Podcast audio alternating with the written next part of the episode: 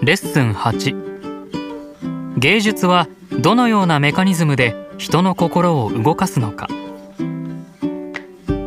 優れた芸術がどのようなメカニズムで人を感動させるのかという問題に近年脳科学者たちが取り組んでいます。絵画や彫刻は現実の物事を単に写し取ったものではなくさまざまなデフォルメや単純化が施されていますがこれは人間の視覚にとってその方が本質的で自然なもののように感じられるからです。では視覚はなぜそのような形に進化したのでしょうか？